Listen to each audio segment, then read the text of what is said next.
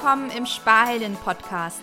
Der Podcast für junge Menschen, die in die Themen Sparen, Vermögensaufbau und Altersvorsorge einsteigen wollen. Mein Name ist Saskia Drewicke, ich bin deine Finanzexpertin und in diesem Podcast zeige ich dir, wie du deinen individuellen Sparstil findest und eigenständig Vermögen für deine Lebensziele aufbaust.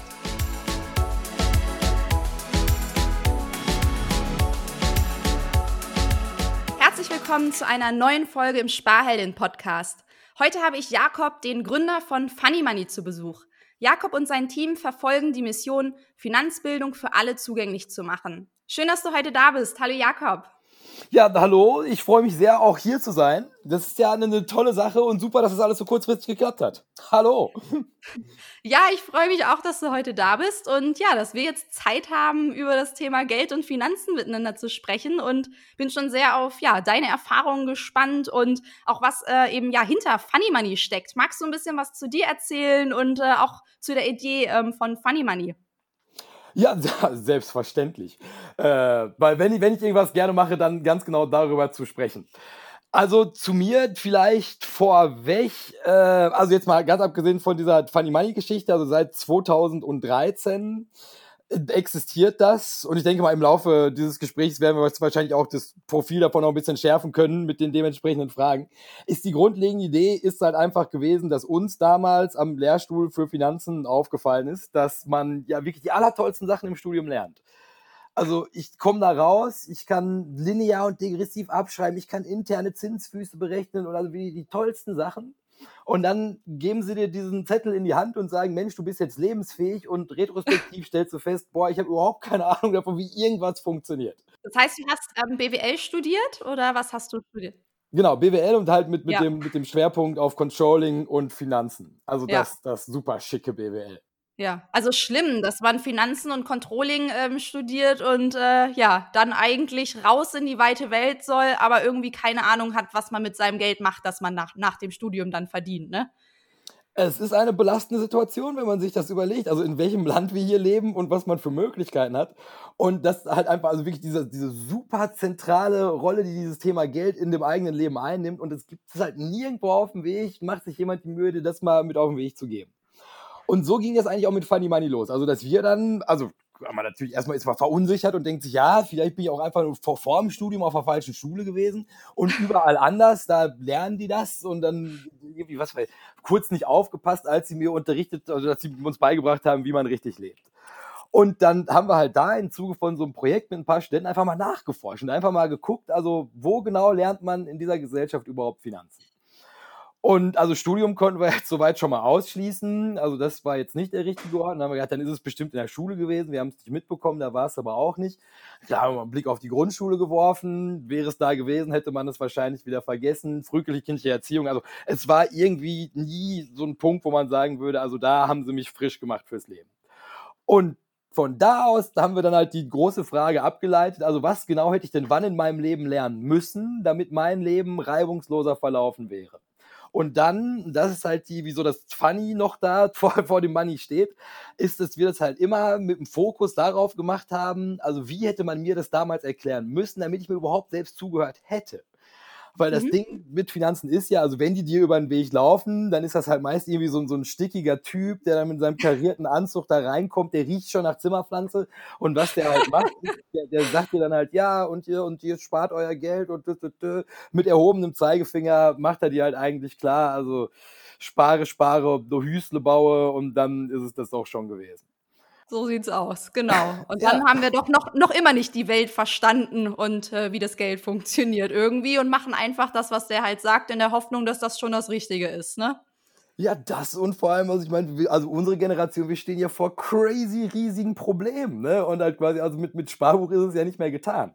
Also ich meine, die Altersarmut kommt, darüber müssen wir uns nicht groß unterhalten. Dann musst du dir jetzt auch überlegen, also diese massiven Quantitative Easing Maßnahmen seit der 2008er Krise, das schlägt sich natürlich irgendwie auf dein Vermögen nieder. Und dann halt irgendwie zu sagen, so ja, du musst einfach irgendwie ein bisschen was zur Seite tun und im Ernstfall lass dich beraten und dann hast du eine Riester-Rente und dann verbrennst du auch schon wieder deine Kohle. Also es sind ja also verschärfte Rahmenbedingungen. Es ist ja nicht mehr so schön wie für unsere Eltern. Also meine Oma sagte mir immer noch, tu es doch aufs Sparbuch, da bekommst du doch ja. 9% Zinsen. Und äh, ja, jetzt äh, negative reale Verzinsung und da muss man jetzt halt auch irgendwie umgehen mit lernen. Und das musste den jungen Leuten aber erstmal irgendwie klar machen, weil es natürlich voll das abstrakte Problem ist, zu sagen so, ja, klar, so, wir wollen alle heute feiern, aber in 40 Jahren bekommst du end das große Problem und dann motivier den mal in der Gegenwart irgendwie auf Konsum zu verzichten, dafür, dass er dann im Alter nicht Flaschen sammeln muss.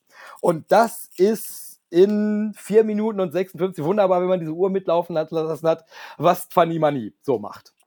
Nee, cool. Also finde ich echt ähm, super geil, dass ihr da ähm, ja diese Initiative nach dem Studium ähm, gestartet habt, weil ja, genau so ist es ja. Also wir bekommen ja wirklich weder in der Schule noch irgendwie in einem BWL-Studium, wo man es ja meinen sollte, Wissen an die Hand, wie man wirklich mit Geld um, ähm, umgeht, wie man Geld anlegt, wie man sich ein Vermögen aufbaut. Und gerade hast du halt die Herausforderungen angesprochen, denen ja die junge Generation eben gegenüberstehen. Und ähm, ja, sich einfach blind drauf zu verlassen, naja, in 40 Jahren hat der Staat irgendwie eine Lösung für diese ähm, Probleme, die eben auch dieses niedrige Zinsniveau mit sich bringt, ist halt echt blauäugig. Also ähm, ich gebe eben so auch meine, mein Schicksal immer ungern in fremde Hände.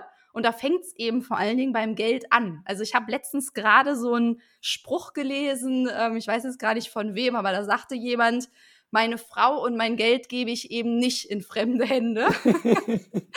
der, der gefällt mir also es war ein männlicher, äh, männlicher ähm, Autor, der dieses Zitat eben genannt hat. Und ähm, ja, fand ich ganz lustig. Und wie du es gerade schon sagtest, also die Elterngeneration, die hatten diese Probleme ja gar nicht, weil das Sparbuch war ja so das Nonplusultra, um Altersvorsorge zu betreiben mit 8, 9 Prozent Zinsen, ja gar kein Problem. Ich meine, gut, die Inflation war höher, aber nichtsdestotrotz kam immer noch eine positive Realverzinsung raus. Und wenn wir uns heute so ein Sparkonto oder ein Tagesgeld angucken, da sind halt einfach 0 Prozent. Und wenn man zu viel Geld hat, dann muss man sich ja schon Gedanken machen, was man dann mit diesem Geld macht, damit es nicht negativ verzinst wird. Also es ist wirklich eine dramatische Situation, in der wir da so sind, ja. Ja, historisch einzigartig. Ne, also quasi in, in dieser Größenordnung hat es das ja auch noch nicht gegeben. Und dann schlag da jetzt mal oben noch demografischen Wandel drauf. Also, weil die Ausgangssituation, in der wir uns ja befinden, ist, also mittlerweile sind wir an so einem Punkt, wo wir halt sagen, ein Drittel deines Lebens ist deine Ausbildung, ein Drittel deines Lebens ist Ertragsarbeit und dann ein Drittel deines Lebens bist du halt im Ruhestand. Und da musst du halt nicht Quantenphysik für studiert haben, um zu wissen, dass die Rechnung nicht aufgehen wird.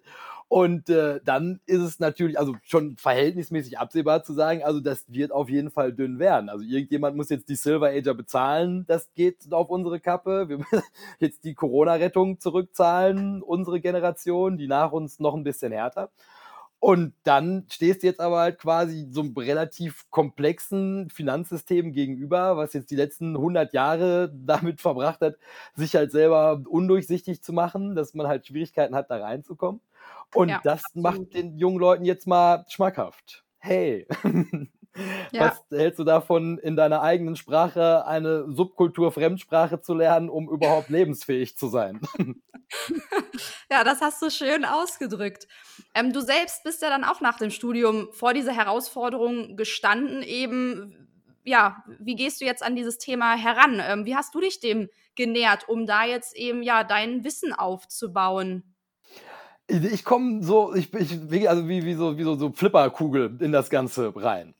Also ich habe ähm, damals, also das ganze Ding, um ganz hinten anzufangen, ist, als mein Bruder damals von der Bundeswehr zurückkam, hat der ein Kartenspiel mitgebracht, das nannte sich Poker. Und das war eine Zeit, da war das total der Hype und das endete halt irgendwann damit, dass ich nach Österreich gegangen bin. Da habe ich halt studiert an der Wirtschaftsuni Wien ähm, und nebenher aber Poker gespielt, sodass irgendwann das Studium auch dann in den Hintergrund getreten ist. Hast du das auch um Geld gespielt? Also hast du dir damit dein Studium finanziert? Ja, also ich habe in Österreich habe ich komplett vom Kartenspielen gelebt. Und, Krass, äh, verrückt. Ja, und dann, und dann, irgendwann, also, also trocknete der Markt aber auch aus, also dass man, also war halt nicht mehr so viel los da, man konnte nicht mehr so gut davon leben und dann suchte man halt nach Alternativen, wie es weitergeht. Und also die Basis war gelegt, also man hatte jetzt halt Geld. Damit bin ich dann beim CFD-Trading gelandet und vom CFD-Trading irgendwann rüber an Foreign Exchange Market gegangen. Da hast du ja jetzt eher so einen unüblichen Einstieg gewählt. Das sind ja eher jetzt nicht so die Anlageinstrumente, die, die man ja so zum Einstieg irgendwie aussucht. Wie bist du dazu gekommen und kannst du kurz so für die Zuhörer erklären, worum es da geht? Ganz kurz und knapp verständlich, so wie ihr das auch bei Funny Money handhabt. Also grundsätzlich, Poker ist ja also ein steuerbares, aber im, im großen Kontext ein Glücksspiel. Und das ist CFD wie das Forex Exchange, wie der Foreign Exchange auch. Also CFD ist halt im Nachhinein nichts anderes als halt quasi die, die große Wettbude. Also das ist halt quasi wie, wie Tipico am Finanzmarkt. Und ähm, Foreign Exchange, also das ist mehr oder weniger das Gleiche. Also da, wettet man einfach darauf, wie sich Wechselkurse zwischen zwei Währungen ergeben werden. Und dann kauft man halt Positionen an, schwer gehebelt. Gott, es tut richtig weh, wenn ich darüber spreche, dass ich da mal Geld drin gehabt habe. Und ähm, setzt dann halt darauf, also halt quasi abzusehen, wie sich jetzt halt quasi makroökonomische Tendenzen auf die Wechselkurse zwischen zwei Währungen auswirken. Und dann, also quasi wechselst du die in die eine und wenn die steigt oder fällt, wechselst du sie zum höheren Preis wieder zurück und streichst du die Marge ein. Und ähm, wie man hier schon hören kann, also geht das eine Zeit gut und eine Zeit lang denkst du, du bist der allergeilste Typ auf der ganzen Welt und dann fängst du an, richtig dick zu verlieren und dann stellst du fest, also das, das kann definitiv nicht die solide Geldanlage sein. Bin dann ja. von da aus rüber an den, an den richtigen Aktienmarkt, habe halt dann also mit, viel mit Einzeltiteln halt rumhantiert, da schon sehr viel erfolgreicher, aber da habe ich auch, ähm, also das ist halt steuerbarer, weil es halt auch ein viel stabilerer Markt ist von, von den Teilnehmern her. Mhm. Und bin dann da, also da bin ich dann schon wieder zurück nach Dortmund gekommen, habe hier in Dortmund dann weiter studiert und habe hier dann, bin ich dann in dieses Projekt reingekommen. Weil, also das Interesse war halt da, da geht es um Finanzen. Finanzen fand ich davor schon super, fangen halt an, lernen halt die Professorin, mit der wir da halt auch Panimani betreiben, Professor Dr. Katrin Lehr kennen. Und die, also sagte, ja, das ist super, was du da machst. Hier ist ein Buch von Gerd Kommer, lies das, versteh das und dann reden wir nochmal. Und äh, Gut, dann. Das habe ich auch gelesen, ne? Das ähm, zum e zu den ETFs, ne? Genau. Ja, das war auch eins der ersten Bücher, was mir in die Hand gedrückt äh, wurde von einem damaligen ähm, Banker-Kollegen. Da bin ich auf ihn zugegangen und habe gesagt, ja Mensch, also ich würde jetzt mal ähm, gern meinen ersten ähm, Fonds kaufen, ich würde da gern monatlich reinsparen, kannst du mir bei der Auswahl helfen? Weil er hat nämlich damals in der Bank wo wir zusammen gearbeitet, im Wertpapierbereich ähm, gearbeitet. Und dann hat er mir erstmal dieses Buch da in die Hand gedrückt und hat gesagt, lies das erstmal und dann wählen wir zusammen Fond aus. Ja, ja, das ist ja quasi so, so die Bibel dann in dem Bereich. Ne? Also halt quasi, wenn du sagst, passiv anlegen, dann liest du halt erstmal Komma und ähm, das öffnet ja auch die Augen, ja, dass man sich halt denkt, also halt dieser ganze Stress, den man sich halt mit der Geldanlage gemacht hat, so dieser Beobachtungsaufwand, das ganze Telefon voll mit irgendwelchen Apps, die ganze Zeit irgendwelche Push-Mitteilungen, irgendwelche Indikatoren und, und, und du, du wurdest ja auch dumm und dusselig mit. Ja, und dann kommt dann einfach irgendwie so ein Typ daher, der sagt halt, also bau dir halt einfach dieses passiv gemanagte Portfolio auf und lass das in die Ewigkeit laufen und dann kannst du dich zurücklehnen und ein bisschen entspannen und das war natürlich großartig. Und das ist also, wie ich dann da angekommen bin, also jetzt dann sieben Jahre später ist das natürlich auch alles nochmal sehr viel ausgefeilter. Also es ist jetzt halt schon, also dieses komplette Weltportfolio über die verschiedenen Assetklassen halt auch ausgestaltet. Aber ich glaube, also als ich die Kombination MSCI World, MSCI Emerging Market zum ersten Mal via Sparplan angegriffen habe, da würde ich jetzt rückblickend sagen, das war der Punkt, an dem ich meine Finanzen zum ersten Mal wirklich im Griff hatte. Ja, was hat sich da für dich geändert? Also, ähm, warum hattest du von da an das Gefühl, dass du es wirklich im Griff hattest und wusstest, was du da tust und dass das so mit Strategie und Hand und Fuß dann läuft? Weil ich tatsächlich zum ersten Mal wirklich wusste, was ich da tue. Das, das andere war ja halt immer, also quasi dieses Spiel mit der Ungewissheit. Also, dass man natürlich schon irgendwie, man hat spekuliert, also man hatte eine Idee davon, wie sich irgendetwas entwickeln würde und hat dann Geld investiert und das war für mich, das waren kurze Wege, weil ich kam aus diesem Milieu, wo man eine relativ hohe Risikobereitschaft hatte. Und dann ja. über dieses, diese ETF-Geschichte war ich aber zum ersten Mal in der Situation, wo ich halt gemerkt habe, okay, also das ist halt eine relativ klar abgesteckte Strategie, die hat ein ganz klar definiertes Ziel und das wird halt erreicht, indem du halt folgende Schritte umsetzt. Und das ist ja total schlüssig. Also du liest das und denkst dir, ja, okay, klar, also Diversifikation. Da übrigens nochmal einmal ein Gruß zurück ans Studium, Portfoliotheorie nach Markowitz. Also das war, da war es mir dann einmal behilflich. Aber also, dass man da wirklich. Yay, hat, immerhin einen Punkt, äh, der wirklich was gebracht hat, mitgenommen aus dem Studium. ja, ja, ja, genau. Also, dass man halt irgendwie, also mein Beta-Faktor, das hatte ich auch im Studium, das ist auch nochmal jetzt in Komma, tauchte das auf. Und ähm, dass man da halt einfach, also das war in sich schlüssig, das System, was man damit verfolgt. Und es war irgendwie sehr beruhigend zu wissen, also man macht das, es funktioniert und dann fünf Jahre später siehst du, es funktioniert tatsächlich. Und dann weißt du, okay, hier bin ich auf dem richtigen Weg und es ist halt lang nicht so viel Arbeit wie das, was man davor gemacht hat. und wird natürlich langfristig auch sehr viel bessere Renditen abwerfen. Ja. Was sind da die einzelnen Schritte, die du ähm, gemacht hast, um da deine ETF-Sparpläne aufzusetzen? Ähm, jetzt muss man dazu sagen, also ich bin ja verhältnismäßig auch schon, also jetzt da in diesem Instagram-Milieu, in dem wir uns kennengelernt haben, zähle ich ja auch schon zu, zur alten Garde. Also ich mache das ja schon ziemlich lange.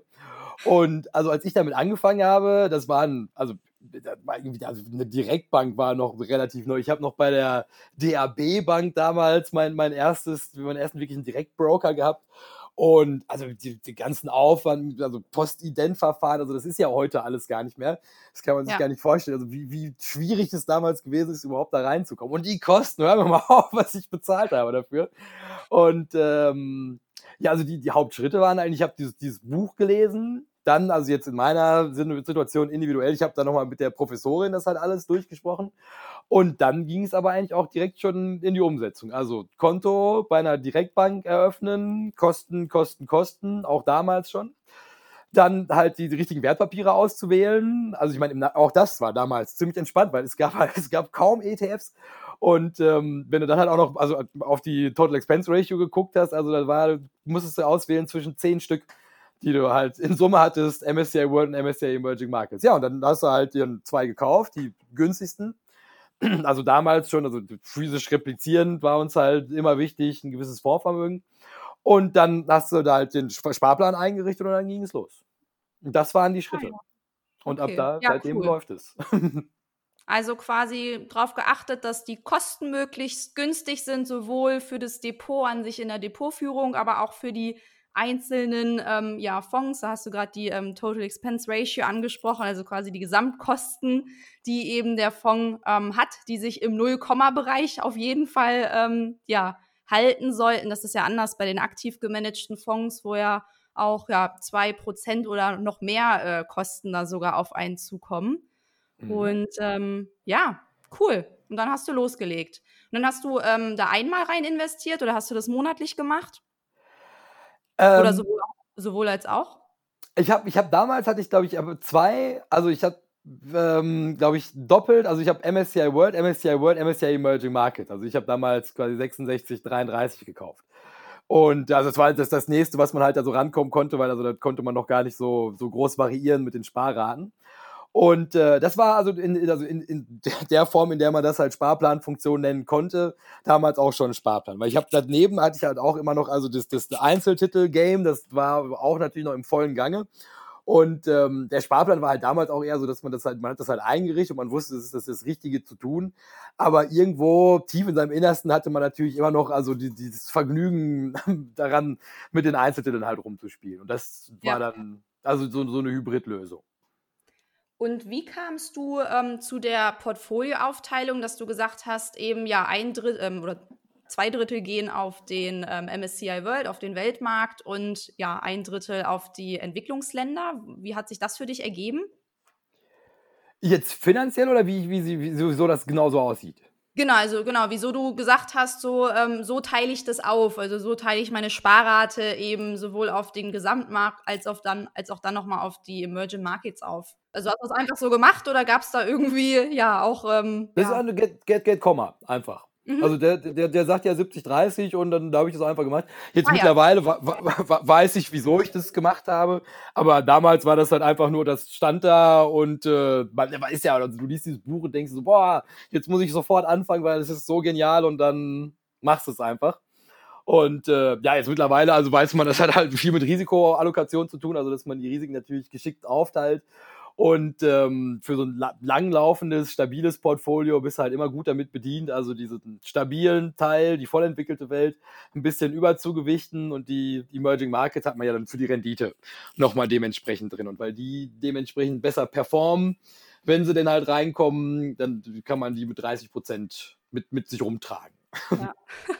Nee, also ich höre bei dir so raus, dass du auf jeden Fall jemand bist, der da nicht lange fackelt, der einfach loslegt und schaut, was passiert. Was waren denn so ähm, bei den Einzelaktien-Investments auch deine Learnings, die du da so gemacht hast, ähm, die dir auch jetzt dann, ja, in deiner Investorenzeit jetzt weiterhelfen oder auch Dinge, die du jetzt ähm, ja nicht mehr so machst, äh, weil du daraus gelernt hast, irgendwie, weil du vielleicht auch auf die Schnauze gefallen bist? Ähm, also grundsätzlich, also hier müsste man jetzt noch, noch mal so, so trennen. Also das ist jetzt, also der, der seriöse Jakob, der dir halt geradeaus durch dazu rät, macht das mit den passiv gemanagten Investmentfonds. Das ist das cleverste, was du anstellen kannst. Aber dann gibt es natürlich halt auch noch, also das sind halt alles Sachen, die sage ich dir selbstverständlich, weil ich bin absolut ein Typ, der über Geld spricht. Aber wo ich halt auch sagen würde, also das ist meine subjektive Ansicht auf so ziemlich alles und ob das jetzt richtig oder falsch ist, dafür kann ich mit dem guten Funny Money Namen keine, keine Verantwortung übernehmen. Ähm, aber per, per se, also halt vielleicht so das größte, wertvollste, wichtigste, was ich so in meiner Karriere als Investor jetzt für die Spielereien gelernt habe, ist das, das, also das, das Umfeld, in dem man sich informieren sollte oder beziehungsweise in dem ich mich informiere. Also ich kam aus diesem Finanzmilieu, wo alle irgendwie die ganze Zeit immer nur über Aktien sprachen und mit Aktienkennzahlen und Dividendenrenditen und halt dieses, dieses super engstirnige Bild, was halt von dieser Situation gezeichnet wird, was halt dazu führte, dass man halt in dieser Finanzblase lebte. Und das war dann halt irgendwie der, der Punkt, wo man merkt, ja, okay, also halt, wenn was Schlimmes passiert, dann gehen wir halt alle irgendwie unter wie die Hindenburg. Und wie kann das sein? Und dann hast du halt irgendwann nachgeguckt, also was machen denn die Leute, die in der Lage sind, sowas, was ja nicht vorherzusehen, aber halt sehr viel besser damit umzugehen, was machen die anderen? Welche Leute hast du dir dann da angeguckt? Also das ging damals los, dass ich mir die Frage gestellt habe, was hat John Paulson in der Finanzkrise 2008 anders gemacht? Also wie kann es sein, dass halt quasi wir alle gehen verdammt nochmal den Bach runter und John Paulson schießt 1,7 Milliarden oder wie viel das da gewesen ist mit einem Trade? Und bin dann von da aus, also auf so einen Kreis von Investoren gekommen, die also gesagt haben, also der Anspruch ist es halt überhaupt nicht quasi, also in dieser Finanzwelt, diese kleine Finanzblase, die ich gerade beschrieben habe, der Beste zu sein, sondern halt eine viel weitere Perspektive darauf einzunehmen. Also dir gar nicht die Frage zu stellen, was machen die Finanzen, sondern was machen die Menschen. Und da bin ich dann halt an dem Punkt angekommen, wo ich halt gemerkt habe, dass der eigentliche Kniff, also wenn du halt wirklich also so, so große Überrenditen erwirtschaften möchtest, dann hat das gar nicht mehr so viel mit Ökonomie zu tun, sondern du brauchst halt auch genauso viel halt Soziologie und Psychologie halt mit dazu. Und baue jetzt halt aktuell, also meine eigene Investmentstrategie halt wirklich auf diesen vier Pfeilern auf. Also es ist Ökonomie, Philosophie, Soziologie und Psychologie. Und ähm, das fun funktioniert eigentlich ganz gut für mich, weil man sich halt irgendwie immer die Frage stellen muss, also wie verhalten sich Menschen überhaupt mit dem Angebot, was man ihnen macht? Ich meine, du kannst sie natürlich zu Firmen zwingen mit Marketing, aber irgendwo haben die Menschen halt auch so Punkte, wo sie einfach sagen, also das entspricht nicht meiner Natur und dann machen die das auch nicht. Und dann kannst du halt noch so gehypt sein und halt irgendwie das nächste große Ding und Angel-Investoren im dreistelligen Millionenbetrag gefunden haben. Aber wenn die Leute dein Zeug nicht mögen, dann kaufen die das am Ende auch nicht. Und dann geht das halt auch alles den Bach runter. ja, und dann lege ich dir jetzt noch oben drauf das größte Drama, mein, mein persönliches Omaha Beach in der Finanzwelt. Das war in der Euro-Krise. Ja mit den griechischen Staatsanleihen. Oh, oh, der Haircut. Oh. Ich war, ich das klingt schon dramatisch. Leuten, ja, die gesagt haben, das kann nicht sein. Und ähm, habe dementsprechend hab, hab für, für größere Summen einen ordentlichen Haircut entgegengenommen. Ja, bist du mal volles Risiko gegangen, würde ich sagen. Ja, ja, ja, ja, ja. ja ich meine, also das, das war in der Situation, dachte ich, also das erschien mir das total clever. Also ich habe gedacht, also du, du kannst ja also entweder du lässt es halt ausfallen, also halt entweder du Land in Europa ist halt zahlungsunfähig, was für mich komplett absurd klang. Oder ich habe halt gedacht, also in irgendeiner Form wird halt neue Liquidität generiert und die zahlen die halt. Und dann halt einfach mit diesem massiven Disagio, was du da halt kaufen konntest, habe ich gemerkt, das ist ja der Deal deines Lebens. Das ist ja maximal Arbitrage. Und dann hieß es aber auf einmal, ja, hier, dritte Lösung, lassen wir uns einfallen und ähm, wir machen einfach, die werden nicht voll zurückgezahlt, sondern wir zahlen einfach nur 60 beziehungsweise 70 Prozent der Anleihe zurück. Bitte. Ja. Ja, und das gibt, gab mir dann halt auch so mit auf den Weg, also das, also egal wie vorhersehbar dir irgendwas erscheint, du kannst absolut nichts vorhersehen in dieser Branche. Ja, also du hast ja gerade diesen wichtigen Punkt, deswegen fand ich jetzt äh, gerade deine Strategie so spannend und vor allen Dingen diesen psychologischen Aspekt. Also wenn wir uns aktuell die Aktienmärkte ähm, anschauen, dann ähm, ja, hat das ja auch nichts mehr mit wirtschaftlichen oder ökonomischen Treibern zu tun, was da gerade passiert. Wir sind ja schon wieder fast auf dem Niveau wie vor Corona. Ähm, die FED und die Notenbanken, die tun da ja echt alles, um irgendwo die Aktienkurse stabil zu halten und auch die Psychologie gerade der Anleger, die da jetzt echt diesen Trend eben mitgehen und ähm, ja, wie, wie wahnsinnig Aktien kaufen. Also ich finde das wirklich völlig verrückt.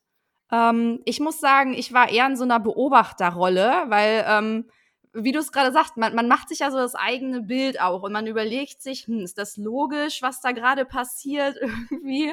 Und äh, will ich mhm. dabei sein, will ich nicht? Und ich dachte mir so, das kann doch gar nicht sein. Also ich, ich saß da und dachte mir so, wir, wir drohen, also wir laufen ja auf so eine wirtschaftliche Katastrophe zu und das schlägt sich überhaupt nicht im Aktienmarkt wieder. Was ist da hinter dieser Börsenpsychologie gerade los? Ne? Und im Studium lernt man ja auch von diesem schönen Homo economicus, ähm, der ja hier ja rationale Anleger, rational handelnde Menschen aber gerade das, also darauf kann man sich ja echt an der Börse so überhaupt nicht verlassen. Ne? Ja, ich meine, die Börse hat halt immer mal so gute Phasen, wo sie also einen ganz guten Job macht. Aber jetzt gerade, also ist definitiv keine Sternstunde für die Börse.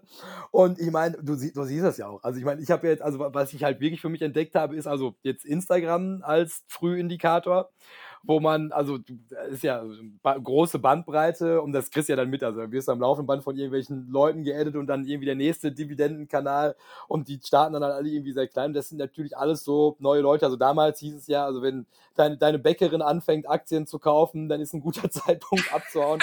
und äh, merke ich halt, also wenn ich am Tag von zehn Leuten geedit werde, die halt irgendwie folgen, 400 Leuten, haben zehn Leute, die ihnen halt gerade folgen, das Bild gepostet heute, dann merkst du, okay, also je mehr das werden, desto größer wird das Ganze auch gehypt und jetzt auch gerade mit diesem Robin Hood-Drama da oben in Amerika, das ist halt auch kein gutes Zeichen und also es, es hat sich halt einfach von der Realwirtschaft halt ja, losgelöst. Also es sind echt viele Warnsignale aktuell, ja. Ja, und ich meine, dass uns das dick um die Ohren fliegen wird, also das ist ja auch mehr oder minder absehbar. Und dann ist natürlich nur dieser ewige Glauben und das ist ja auch dieser, diese Angst- und Gier-Geschichte, dass ab so einem gewissen Punkt du hörst ja jetzt auch von den seriösen Leuten. Also du musst die, früher oder später in diesen Markt einsteigen, weil du auch nicht absehen kannst, wann es halt brechen wird. Ja. Und ähm, halt auf, auf Cash zu sitzen, ist halt gerade auch irgendwie tricky, weil man will jetzt erstmal davon ausgehen, dass bei dem ganzen Geld, was in die Märkte kommt, also Inflation wird sich die Tage auch nochmal zurückmelden. Ja, und dann mal gucken. Also es ist eine, auch wieder eine unglaublich spannende Situation. Aber das ist halt auch das Tolle an dieser Welt der Finanzen ist das dir auch nicht echt nicht langweilig. Ja, das stimmt. Also das fand ich auch. Ich habe früher in der Bank, ähm, als ich dort gearbeitet habe, auch ziemlich schnell festgestellt, dass ich eher der Wertpapiermensch bin als der Kreditmensch. Einfach, weil ich es auch so spannend finde, die, diese Verzahnung mit der Wirtschaft und mit den Ereignissen. Und es ist so viel los, gerade in Phasen wie diesen. Ähm, da kommt man schon gar nicht mehr hinterher, ähm, wenn sich die Nachrichten überschlagen und der Markt eben so nachrichtengetrieben ist. Aber ja, also ich finde eben Sparpläne auch in solcher Phase eben weiterhin durchzuhalten super, weil man da einfach nicht den Struggle mit dem Market-Timing-Effekt hat. Weil das Problem ist ja auch oft, dass, ähm, ja, wie du es gerade sagtest, wenn bestimmte ähm, Gruppen anfangen, jetzt auf diesen Zug mit einzusteigen, wo man eher so denkt, hm, okay, also wenn du jetzt anfängst, in Aktien zu investieren, dann sollte ich immer lieber rausgehen. Dann haben die ja schon meistens die Entwicklung gar nicht mitgemacht. Also die springen ja echt auf schon auf einem sehr späten Niveau irgendwo. Und ähm, ja, da kann man echt so dieses Risiko für sich selbst auf jeden Fall so mit der, dem Sparplanansatz ähm, minimieren und hat einfach diesen, ja, steige ich zum richtigen Zeitpunkt ein, sind die Hose, ähm, Kurse ho zu hoch, sind sie laufen sie noch weiter so? Also es ist ja echt immer so die Frage, wenn ich dann tatsächlich in Einzelinvestments unterwegs bin. Ja, und genau das finde ich ist halt so dieses Geniale an diesem Sparplan. Ne? Weil also das ist so die eine Sache, um die muss man sich mal keine Sorgen machen bei der Sache. Dass man wirklich sagt, also man, man versteht halt Cost-Average-Effekt, also dass du den Preis über einen sehr langen Zeitraum glätten kannst, indem du zu den hohen und den tiefen Kursen kaufst und langfristig realisierst du halt einfach so den gemittelten Wert daraus. Und egal, was da jetzt passiert, wer da kauft, ob es jetzt wieder crasht, ob es jetzt noch zehn Jahre nach oben geht, das ist, solange der Sparplan läuft, hast du einfach diese Sorgen nicht. Und das, also in Abgrenzung zu dieser Einzeltitelproblematik, wo man sich jetzt sehr wohl Sorgen darum machen müsste, also wie wird das jetzt alles weitergehen? Und vor allem, also auch, wann, wann kippt überhaupt der Glauben in, in dieses komplette Finanzsystem? Weil, also ich meine, wenn die jetzt ein volles Jahr weiter in dem Tempo Geld drucken, dann sollte man sich ja schon die Frage stellen, also was ist mein Geld überhaupt noch wert? Und da halt entweder, also der Sparplan deckt Sachwerte ab, ganz herrlich und man kann sich halt ja. einfach zurücklehnen, sich das Schauspiel angucken und weiter sein Leben genießen. Und das ist, glaube ich, auch, also was das Ziel sein sollte mit Finanzbildung. Also so wie den Stress zu minimieren. Und ich glaube, also auch gerade aus diesem ganzen Finanzthema, also es wird ja schlimmer, je älter du wirst. Ne? Weil desto mehr Dinge kommen halt auf dich zu, die halt irgendwie Schnittmenge mit diesem Geld haben. Und je besser du das da schon im Griff hast, das ist wie mit Fahrradfahren. Ne? Je früher du es lernst, desto einfacher wird es nach hinten raus. Toller Vergleich, ja, da, super. ja, ne? Und, und dass man da halt einfach sagen kann, okay, also halt quasi, wenn, wenn, wenn, wir, wenn wir da sitzen irgendwie und da sind wir alle, alle 50, 60 und die ganzen Kollegen halt irgendwie anfangen, ach du Scheiße, Rente wird nicht reichen, hast du das schon gehört? Hier der, der Klon von Olaf Scholz, der sieht so eine Einheitsrente vor und äh, die, was weiß ich, die kostet, äh, kriegen wir 400 Euro im, im Monat und ähm, da halt einfach zu sagen, okay, also ich habe das früh mich mit der Thematik auseinandergesetzt und habe diese Sorgen nicht mehr und während die anderen dann halt irgendwie zusehen müssen, besonders schnell noch, noch Geld dann auf die hohe Kante zu schaffen, um jeden Preis, kann man da dann halt auch wirklich, also den Ruhestand vor dem Ruhestand, im besten Fall noch früheren Ruhestand davor auch genießen. Ja. Ja, also das war auf jeden Fall jetzt nochmal ein guter ähm, Rat, den du da gerade mitgegeben hast, äh, wirklich früh anzufangen. Einfach, ähm, weil man dann auch ja vom Zinseszinseffekt und ähm, einfach, ja, die Zeit spielt da einem selbst in die Karten und es ist einfach stressfreier, wie du ja auch gesagt hast. Ne? Also man lernt einfach noch viel schneller in jungen Jahren, als wenn ich jetzt irgendwie mit 60 äh, feststelle, ja scheiße, meine Rente reicht irgendwie nicht aus. Ähm, was mache ich denn jetzt so? Ne? Und dann habe ich dann den Stress, als wenn ich eben mich irgendwie schon vor 30 damit auseinandergesetzt habe und gesagt habe, ich habe hier meine Strategien festgelegt, meine Fonds laufen, das läuft jetzt alles so vor sich hin. Ich gucke da ab und an mal rein, passe das so ein bisschen an und lehne mich eben, wie du sagst, so zurück. Ne? Das ist ähm, ja auf jeden Fall ähm, wichtiger Punkt. Ja, und das ist halt auch wirklich, also ich glaube, das, das zahlt sich halt auch, also mal ganz abgesehen von Rendite, wirklich in Lebensqualität am Ende auch aus. Ne, weil also ich habe ja auch da, also ich habe ja diese Serie da in Köln, wo wir, also an einer Volkshochschule, wo ich mit so ganz gemischtem Publikum arbeite. Und da tauchen halt auch immer mal wieder, also Leute fortgeschrittenen Alters auf. Und also das ist also schwierig zu kommunizieren. Ne, also das ist halt so eine Strategie und die funktioniert halt wirklich Weltklasse, wenn du dich früh genug mit dem Thema auseinandersetzt. Und in, in dem Alter, in dem die halt kommen und sich halt die Frage stellen, also was genau kann ich jetzt noch schnell für meine Rente tun, wird es natürlich auch riskant, weil die Zeiträume auch kürzer werden. Und wenn das Geld halt da sein soll am Tag X und du hast aber einfach die Möglichkeiten nicht mehr, ja, den halt bis dahin vorbildlich zu besparen, dann wird es halt auch nicht mehr so einfach. Und deshalb glaube ich also, dass der, der beste Zeitpunkt, sich mit dem Geld zu beschäftigen, also mal ganz abgesehen von dieser klassischen Wahrheit, gestern zu sein gewesen, äh, ne? also wirklich, also im besten Fall irgendwo zwischen 20 und 30 halt einmal in diesen sauren Apfel zu beißen, dich da durchzuquälen und ich meine, weil die Sache ist, wenn man mal ganz ehrlich ist, das ist ja jetzt echt nicht dramatisch, wenn man sich überlegt, was du am Ende rausbekommst. Und Finanzen können ja auch Spaß machen. Also ähm, ich bekomme jetzt auch äh, mittlerweile häufig das Feedback, ähm, ja, von meinen Teilnehmern ähm, an Workshops, dass die sagen, ach Mensch, mit dem Austausch in der Runde und ja, so wie wir das hier jetzt angehen, macht das auch richtig Spaß und ich freue mich auf den Workshop-Termin. Also das mag man ja am Anfang kaum glauben, dass Finanzen und Geld auch Spaß machen können. Aber wenn man da ähm, ja mit der richtigen Gruppe von Leuten unterwegs ist, das hast du ja auch ganz am Anfang gesagt, dass du eben da so ein ja, ähm, Anleger, Investoren ähm, ja, Umfeld hattest und äh, da eben auch viel für dich mitnehmen konntest. Und wenn man einfach mit so einer Gruppe loslegt, dann ähm, ja, kann das Ganze auch Spaß machen und ist gar nicht so trocken und blöd und ätzend, wie man immer denkt. Ja, nur ich glaube, es liegt an, an solchen wie uns, das halt irgendwie besser zu kommunizieren. Weil das Problem ist natürlich, also man, man selbst ist natürlich auch, auch ziemlich biased, so, also wenn man solche Kurse anbietet. Die Leute, die da hinkommen, die haben ja zumindest also grundlegend schon mal verstanden, dass da irgendwie eine Notwendigkeit besteht, irgendwas zu tun. Und also das, was wir mit Funny Money ja auch machen, ist also diese, diese dunkle, graue Masse dahinter. Also die ganzen Leute, die halt sagen, so interessiert mich nicht, so, äh, wird schon alles gut gehen. Wie kommst du an die ran? Weil ich meine, das Problem haben wir am Ende alle. Ne? Also halt, irgendwie muss das finanziert werden und dann, es kann ja auch nicht die Lösung sein, dass wir halt irgendwie 2050 da sitzen und dann gibt es halt irgendwie in so einem Barrio Cerrado so die Leute, die halt früh genug mit Aktien angefangen haben, die sich dann halt einfach von den Leuten in Altersarmut dann halt abgrenzen wollen. Und wie man da halt also gesellschaftlich eine adäquate Lösung finden kann. Und auch das ist ja das Tolle an diesem Kapitalmarkt. Das ist ja eigentlich das größte demokratische Instrument, was wir halt auf dieser Welt jemals erfunden haben. Weil über da, den Ort, wo du dein Geld investierst, kannst du natürlich halt auch immer diesen kleinen Gang zur Wahlurne vornehmen und sagen, ich investiere da, weil ich an das Geschäftsmodell glaube und an die Ausrichtung dieses Unternehmens glaube. Und da kann man als Gesellschaft halt enorm viel Einfluss auf das nehmen, was rund um uns rum passiert. Aber so gut wie niemand macht Gebrauch davon. Weil die natürlich alle sagen, ja, ja, das ist nur für die Reichen, so das ist für die mit den Zylindern in den Fabriken und äh, ich mit meinen 25 Euro brauche da gar nicht erst anfangen. Und ich glaube, das ist wirklich, also wenn wir nochmal so einen großen disruptiven Wahnsinn hier veranstalten im oberen Ende von, von Europa, dann wahrscheinlich auf diesem Weg. Also das wäre jetzt so mein, mein großer Traum damit. Ja, das war jetzt nochmal eine schöne Message zum Ende, denn wir laufen hier jetzt gerade so äh, ja, in die Schlussworte über. Also auf jeden Fall früh anfangen und vor allen Dingen jeder kann anfangen, auch mit jedem kleinen Kapital monatlich sparen kann man schon 125 Euro und ähm, es ist eben nicht nur den Reichen überlassen, ähm, reich zu werden, sondern jeder kann Vermögen aufbauen. Und nun habe ich jetzt ähm, ja meine drei Fragen und kurzen Antworten von dir ähm, für dich. Bist du bereit? Ja, immer bereit. Sehr schön. Geld ist für dich was? Ein Werkzeug. Reich sein bedeutet für dich. Ich glaube, reich sein ist, also die, die, komplett befreit zu sein von diesen Zwängen, die, die die Gesellschaft dir so auflegen kann im Zuge von Unarbeit. Ich glaube, reich sein ist, wenn ich mein Leben jeden Tag so leben könnte wie in der Corona-Quarantäne. Einfach das machen, worauf man Lust hat. cool. Wenn Geld keine Rolle spielen würde, würde Ganz ich. genau das machen. Jeden Tag so leben wie in der Corona-Quarantäne. Ich würde wahrscheinlich genau das gleiche machen, was ich jetzt auch mache, weil ich wirklich gerne das mache, was ich mache.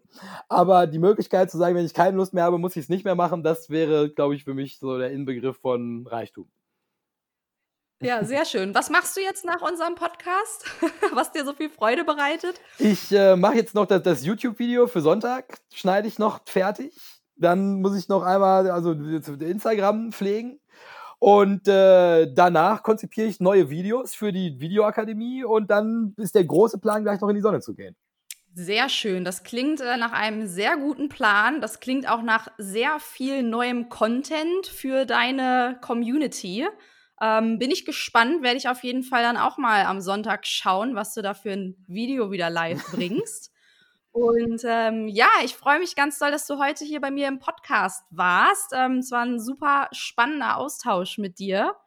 Und ähm, ja, bin gespannt, freue mich, wenn wir in Kontakt bleiben. Lieben gerne. Ich sage auch erstmal ein riesen Dankeschön, dass du mich überhaupt eingeladen hast. Sowas finde ich find das ja toll. Ja, na klar, Spaß sehr gerne. ja, super. Dann wünsche ich dir ein schönes Wochenende und bis zum nächsten das Mal. Das wünsche ich dir auch und dann sonnige Grüße nach Berlin.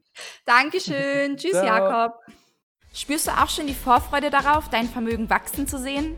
Wie ja weißt, brenne ich für die Themen Finanz- und Geldanlage und hoffe, dass ich dich positiv mit meiner Begeisterung anstecken konnte. Wenn dich diese Folge inspiriert hat, für deine Lebensziele und Pläne zu sparen und Vermögen aufzubauen, möchte ich dich herzlich einladen, den Sparheldin-Podcast zu abonnieren. Denn auch in der nächsten Folge erhältst du wieder wertvolle Tipps und Erfahrungen von mir und anderen Investoren, die dir dabei helfen, deinen individuellen Sparstil zu finden und deinen Sparzielen näher zu kommen. Lass mir auch gerne auf Instagram einen Kommentar da, welche Aha-Momente du heute für dich mitgenommen hast oder schreib mir eine Nachricht an hello@sparheldin.de, wenn du Fragen an mich hast. Vielen lieben Dank, dass du heute mit dabei warst und Zeit in deine finanzielle Bildung investiert hast. Ich wünsche dir ganz viel Begeisterung beim Sparen. Bis bald, deine Sparheldin.